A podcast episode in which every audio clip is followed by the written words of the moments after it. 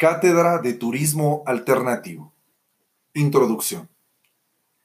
El turismo es un fenómeno mundial que abarca muchas dimensiones, en donde el visitante, ya sea turista o excursionista, exige y demanda hoy calidad y experiencia, por lo que los destinos turísticos han debido adaptarse y proponer nuevos y variados productos para no quedar rezagados como destinos turísticos mundiales. Se deben distinguir varias etapas en los destinos turísticos, desde que surgen hasta que llegan a su inevitable declive. De igual manera pasa con los modelos turísticos tradicionales.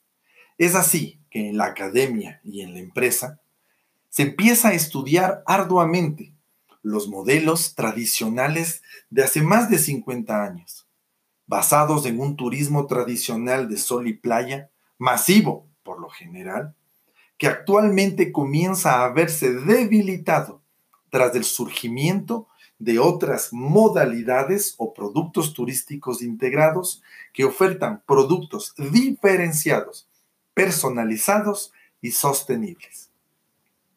La demanda del visitante actual hace que surjan continuamente nuevas tendencias y maneras de ver el mundo de los viajes.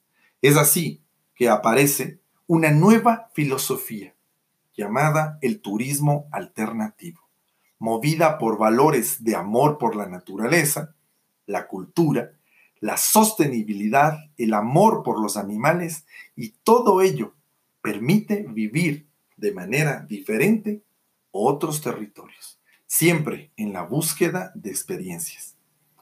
El fin de esta interacción es que el visitante conozca, disfrute, respete, comprenda y participe de manera activa en la cultura y la naturaleza del lugar que está visitando.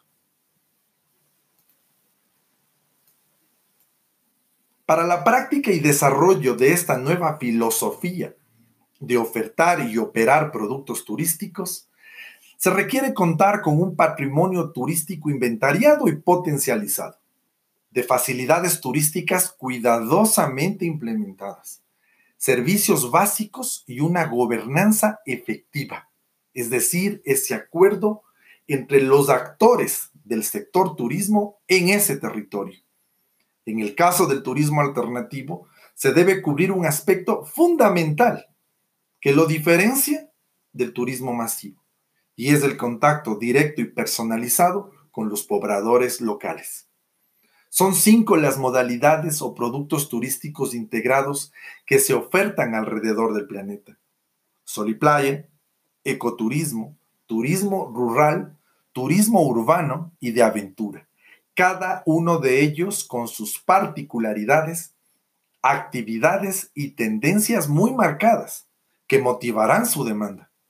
Se debe decir que los productos turísticos en esta nueva filosofía del alternativo consiguen muchas veces a través de su oferta que el visitante salga de su zona de confort aventurándose a actividades exóticas, pero siempre respetando el entorno y la comunidad. Bienvenidos a la Cátedra de Turismo Alternativo.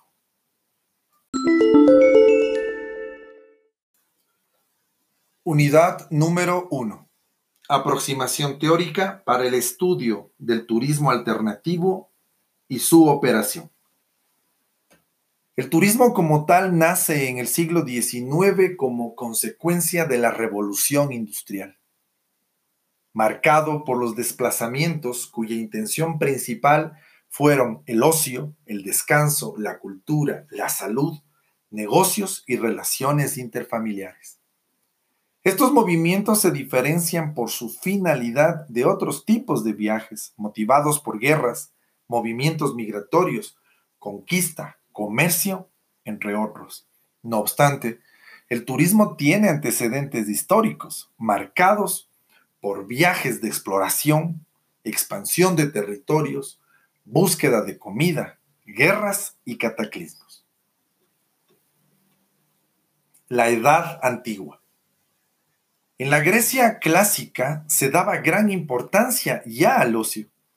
y el tiempo libre se lo dedicaba a la cultura, la diversión, la religión y el deporte.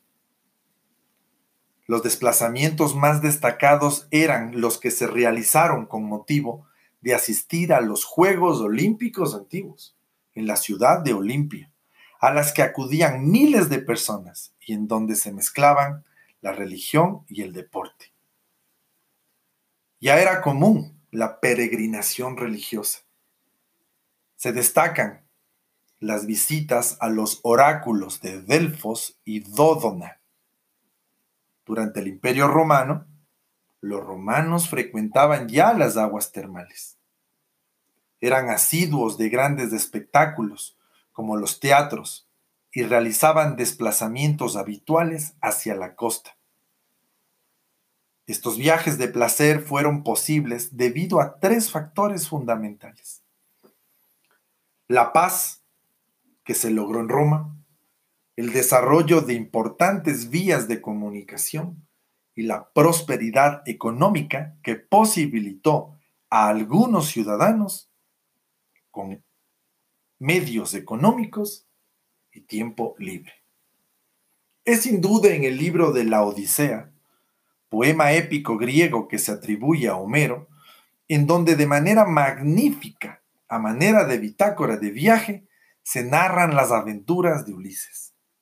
Luego de finalizar la guerra de Troya, en donde se evidencia la vocación de los griegos por viajar, en la mayoría de los casos por fiestas de carácter religioso, tanto como competencias atléticas, tanto en Atenas como en Corintio. De allí el surgimiento de muchos escritores, como es el caso de Herodoto, a quien muchos expertos lo consideran el padre de los escritores de turismo, ya que se dedicaba a describir extensos viajes y todos los acontecimientos que se realizaron en cada una de las expediciones de los grandes reyes. En pleno auge del imperio romano, durante los meses de verano, se producían considerables movimientos de personas que se dirigían desde Roma hacia el campo y hacia aquellos lugares situados a las orillas del mar. Además, visitaban templos y santuarios, festividades y amaban las aguas termales.